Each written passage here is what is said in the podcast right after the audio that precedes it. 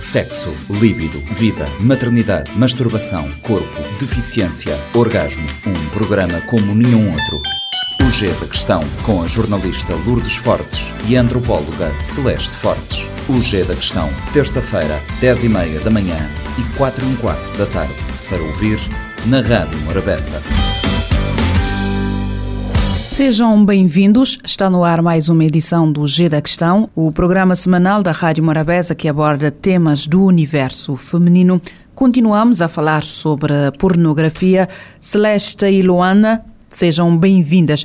Queria retomar esta conversa sobre um tema que tem dado muito que falar, que é sobre os estudos que existem sobre o impacto do consumo, vou colocar este consumo entre aspas, uh, da pornografia. Sabemos que existem estudos em relação aos homens, mas Luana, eu não tenho ideia que haja estudos em relação às mulheres. É assim, há aí várias coisas, não é? Já há um estudo de certeza, não é? Mas não consigo saber todos, todos os estudos e esse provavelmente não, não, não conheço.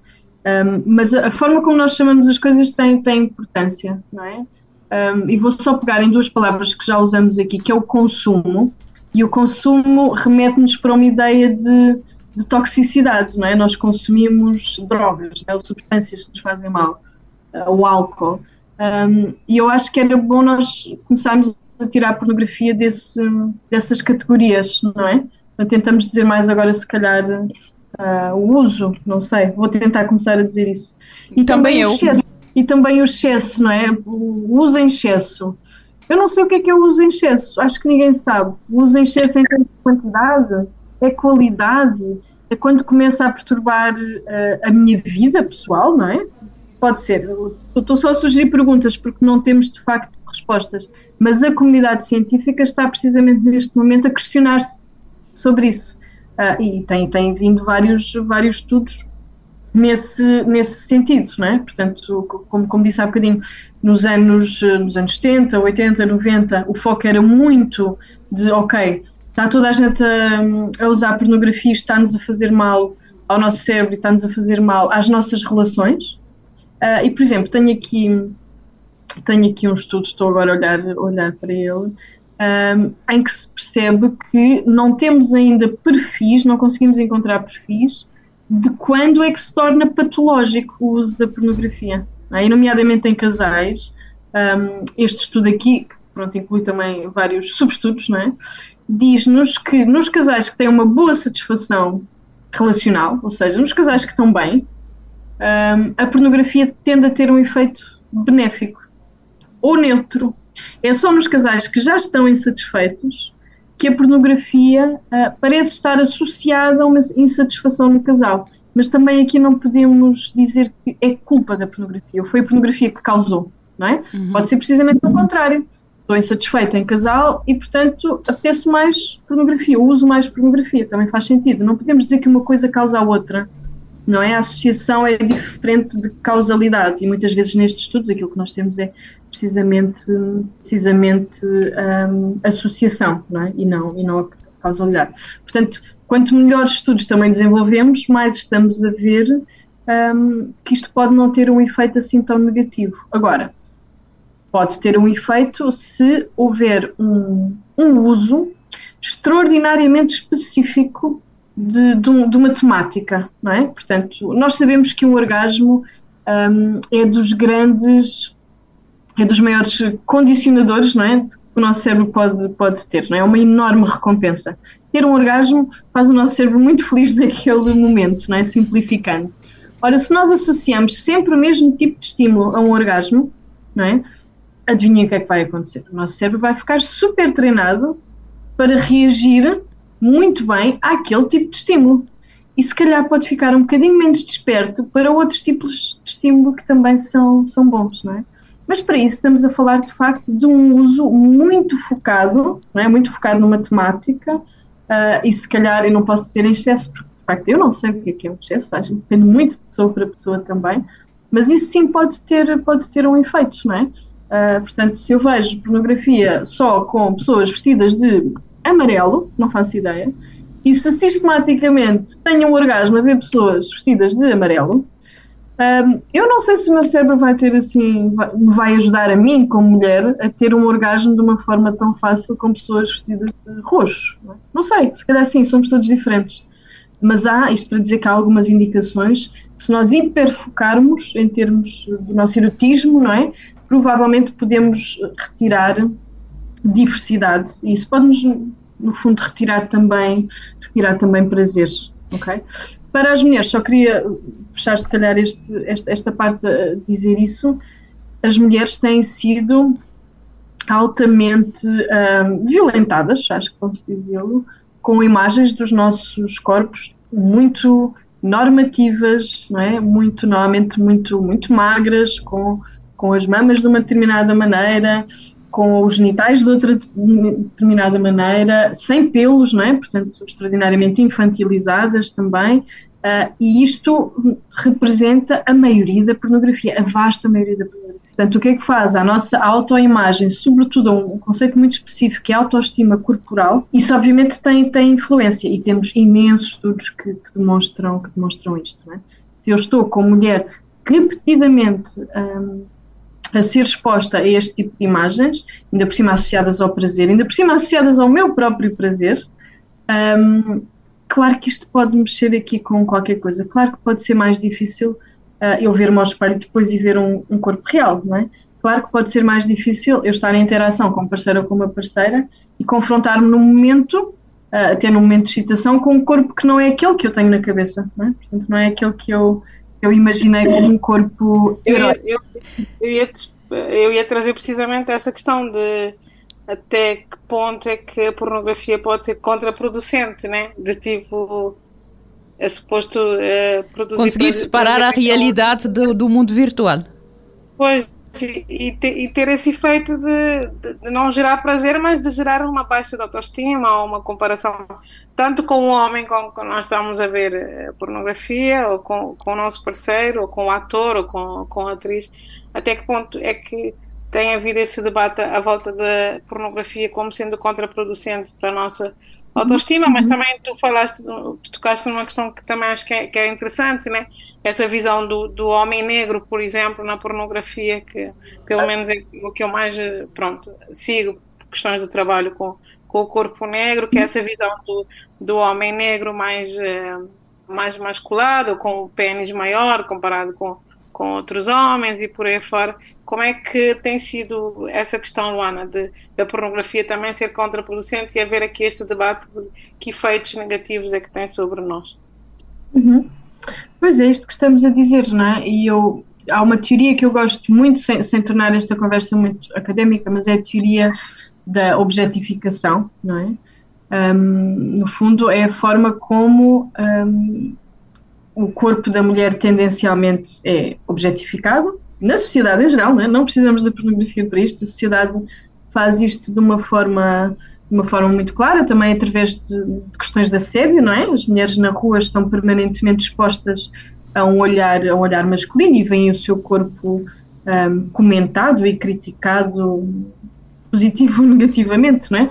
Mas têm esta sensação que não podem estar à vontade num espaço público, não é? Porque a partir do momento em que estão fora, o seu corpo está em display, não é? O seu corpo está exposto a, ao olhar, isso em si já um, ajuda a uma auto-objetificação. E, portanto, esta teoria, simplificando muito, diz-nos que muitas vezes as mulheres, ou grande parte das mulheres, um, vê-se como se fosse através de uma câmara exterior, não é?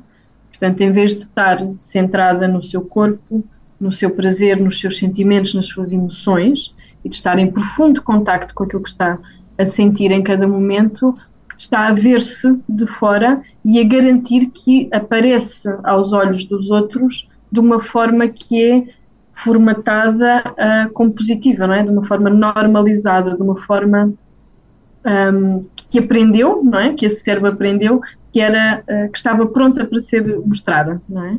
E isto muitas vezes no encontro, uh, no encontro erótico, num ato sexual, uh, nessa, nessa dimensão, pode uh, colocar a mulher a ter sentimentos, emoções e sensações corporais, por exemplo, muito desfasadas umas das outras, não é?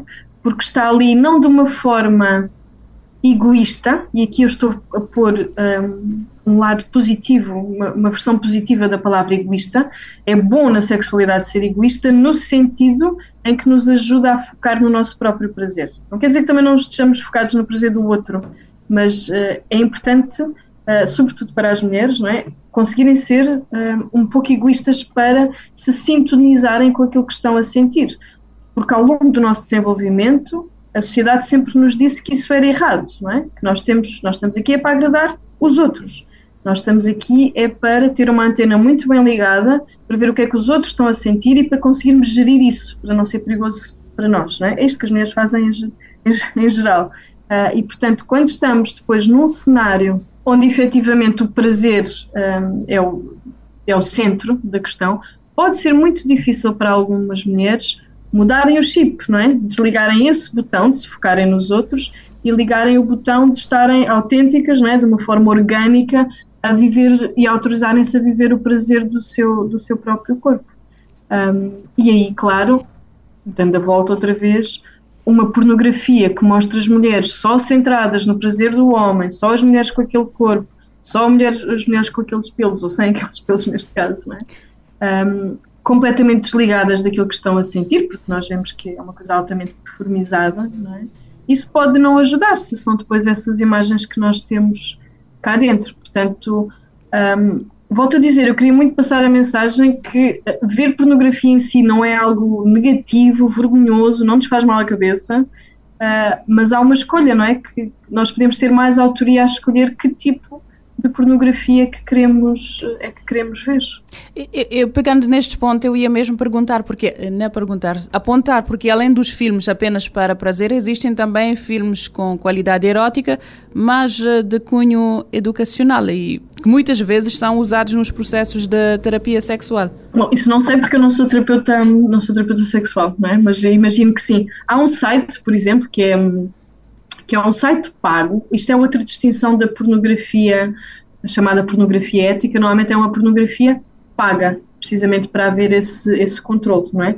Portanto, nós estamos a participar nesse, nesse comércio. Normalmente a pornografia grátis é uma pornografia mais, mais problemática, não é? Portanto, uh, pagar pela pornografia em geral tende a ser uma coisa, uma coisa boa, não é? Se for uma pornografia ética. Mas há um site chamado OMG Yes, que uh, não tendo uma componente erótica ou pornográfica, tem uma componente explícita, não é? É um site só para mulheres, em que basicamente ensina as mulheres a ter prazer com elas próprias, antes, antes de mais, não é?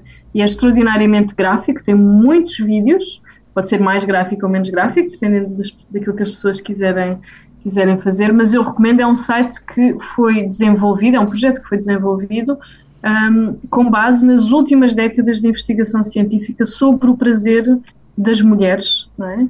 Um, e, nomeadamente de, de, pessoas com, das mulheres e de pessoas com vulva, e portanto uh, é mesmo interessante ver, e tenho muitos, muitas clientes que, que, têm, que têm aderido, não é? que têm aprendido, têm aprendido bastante. É um site efetivamente pago. Okay? Mas uh, é, um, é muito pedagógico. Uh, Carla, eu queria quer dizer, é uma questão que, que, acho que já, já abordei com, com algumas pessoas que é como é que se interrelaciona, como é que nós podemos conversar sobre a traição e pornografia? Como é que se coloca essa questão da traição na pornografia? Como eu costumo dizer, tem, como eu costumo dizer isso tem, tem muitas camadas, não é? Uh, e hum. eu, eu, lancei um livro ano passado chamado Sete Casais em Terapia e por acaso é giro porque um, em, em, dois casais isso em dois casais que eu descrevo nesse livro isso, isso acontece um, e eu já tive muitos casos não é? em terapia de casal uh, em que isso em que isso era uma questão o uso de pornografia isso o que é que era infidelidade ou não se aquilo era traição ou não e quer dizer voltamos sempre ao mesmo depende do acordo que o casal tiver Portanto, nós só podemos ter traições depois de acordarmos o que é que é traições. É? Quer dizer. Não, e, efetivamente, até nas questões, nas outras questões de exclusividade, eh, não quero agora estar a abrir aqui para outro, para outro tema, não é? Que é, são as não monogamias éticas ou as não monogamias consensuais, é? uh, mas o facto, por exemplo, do meu parceiro estar com outra pessoa Só é uma traição se nós combinamos que não é suposto estarmos com outras pessoas. No limite, é isto, não é? Claro que nós, em geral, nascemos para, para uma sociedade mais monogâmica e, portanto, nem questionamos, não é? Claro que se o meu parceiro está com outra pessoa é traição e é traição, ponto final. Mas, de facto, convém haver algum acordo e com a pornografia é a mesma coisa. Há pessoas que efetivamente se sentem muito traídas uh, ao saber que a parceria está a ter prazer sexual, ainda que individual, alimentado por outros estímulos. E quem sou eu para dizer que isto está errado, não é? A pessoa sente, a pessoa sente, não é? O sentimento de, de traição é um, é um sentimento horrível, não é? Aquilo não, não, não é nada bom. Uh, agora, deve ser negociado o que é que significa ou não essa, essa traição, não é? Porque nós, se calhar, partilhamos todos de uma ideia muito romântica, muito decorrente do amor romântico e, francamente, muito danosa, acho eu, para o nosso prazer, de que um, é suposto nós só gostarmos de uma pessoa, é suposto nós só amarmos uma pessoa e é suposto nós só nos sentirmos atraídos por uma pessoa. E essa pessoa existe e é a nossa parceria. E esta ideia é problemática, ou seja, a maioria dos humanos um, não é assim. A maioria dos humanos sente como um estímulo erótico muitas coisas à sua volta, é? muitas pessoas à sua volta. Um, o que quer dizer que eu posso estar numa relação absolutamente monogâmica, mas eu se calhar posso fantasiar com outras pessoas. E faço isto com o cérebro que está dentro de um corpo que é meu e é suposto eu ter alguma autonomia corporal também em relação a isto, não é? Se calhar não queremos estar em relações com pessoas que querem controlar naquilo que nós, aquilo que nós pensamos. E a pornografia é isso. A pornografia não é qualquer coisa que nós, no limite, não é qualquer coisa que nós fazemos. A pornografia é só ver na televisão uma fantasia que é nossa. É só ver em ecrã uma fantasia que é nossa. Não é? E por isso é que eu acho que é também muito importante nós insistirmos nesta ideia de que a pornografia é inevitável, nós temos é que ter uma maior literacia sobre ela. É? E esta é uma ideia muito importante para passar para os jovens, por exemplo, e para as crianças, nomeadamente, e claro, de forma adequada a cada, a cada idade, não é? Mas aquilo que nós vemos na pornografia não é real. Aquilo são atores, aqueles corpos são, na sua maioria, trabalhados e, sobretudo, as interações entre aquelas pessoas um, são ou devem ser negociadas, não é? Não é para replicar aquilo, aquilo em casa, porque aí sim é que vem o grande dano. Se nós não falarmos da pornografia, nomeadamente dentro do casal ou com, ou com os nossos filhos, não é? com, a nossa, com a nossa comunidade, uh, muitas vezes é o único tipo de educação sexual que as pessoas, uh, que as pessoas têm, através da pornografia. Não é? Então, se aquele é o meu manual, é importante eu escolher um bom manual, não é? Porque se eu só tiver um manual que tem uma relação altamente genderizada, a mulher sempre submissa, um, uh, ah, não há consentimento, não há preservativo, é isso que eu vou aprender. É isso que eu vou tentar replicar depois quando crescer com os meus namorados e namoradas. É? Por exemplo, uh, achar que é ok, como, eu é? vi, como eu vi no outro dia, um, que, pôr as mãos no, no pescoço não é? do, do, do, parceiro, chamado choking, que pode ser feito sem consentimento, que é só mais uma coisa gira que se faz durante o ato sexual. Pode ser uma coisa muito gira para muita gente, mas tem que haver uma negociação e tem que haver o consentimento. Estamos a falar dos corpos uns, uns dos outros, não é? E, e, portanto, neste sentido, eu acho mesmo que é importante focarmos esta ideia da, da literacia, ou seja, retirarmos o peso da pornografia e darmos-lhe outro peso, é? uh, se calhar igualmente pesado, passa a redundância, mas mais positivo e com mais autoria, com mais autoria nossa. Estava mesmo, é enquanto, enquanto ouvi aqui a Luana, estava aqui a pensar, numa sociedade onde a educação sexual falha, como é que conseguimos ou como é que fazemos com que as pessoas percebam este lado da pornografia, que nós não estamos a falar de coisas nojentas, que não estamos a falar apenas de temas tabus, mas que é preciso normalizar, mas... Eu ia dizer, só para contextualizar a Luana, para passar a bola a Luana. Não, aqui nós não falamos de educação sexual, não há essa partilha coletiva de, de se falar de, desses assuntos. Pronto, o meu ramo da psicologia é, é sistémica, não é? Portanto, eu penso muito, estou sempre a pensar em sistemas, não é? Como é que o sistema casal se insere no sistema família, se insere no sistema comunidade, se insere no sistema sociedade e como é que isto tudo está sempre em interação e muda ao longo do tempo. E aquilo que eu, que eu sinto um, é que aquilo que não é discutido entre nós entre nós pessoas, entre nós amigos, entre nós família, entre nós comunidade, aquilo que não é discutido ou narrado não é desconstruído. Não é possível. Nós não podemos estar todos fechadinhos nos nossos, nos nossos apartamentos, nas nossas casas, um, a viver coisas e, e a tentar livrar-nos delas, não é? livrar-nos dos nossos fantasmas ou dos nossos medos ou dos nossos preconceitos sozinhos. Não funciona. Os humanos não estão feitos para estar sozinhos. Estão feitos para estar em permanente interação com outros. É? E aí falo muito especificamente para as mulheres. A discussão uh, e, a narrativa comum sempre fez parte dos movimentos de, de emancipação, dos movimentos de empowerment e dos movimentos, nomeadamente das lutas uh, pelos direitos das mulheres, não é? Foram sempre as mulheres em conjunto, não foram mulheres sozinhas, foram mulheres que se uniram, não é? Uh, e que se tornaram elas próprias comunidade umas das outras, e foi assim que conseguiram, que conseguiram mudar coisas muito, muito importantes.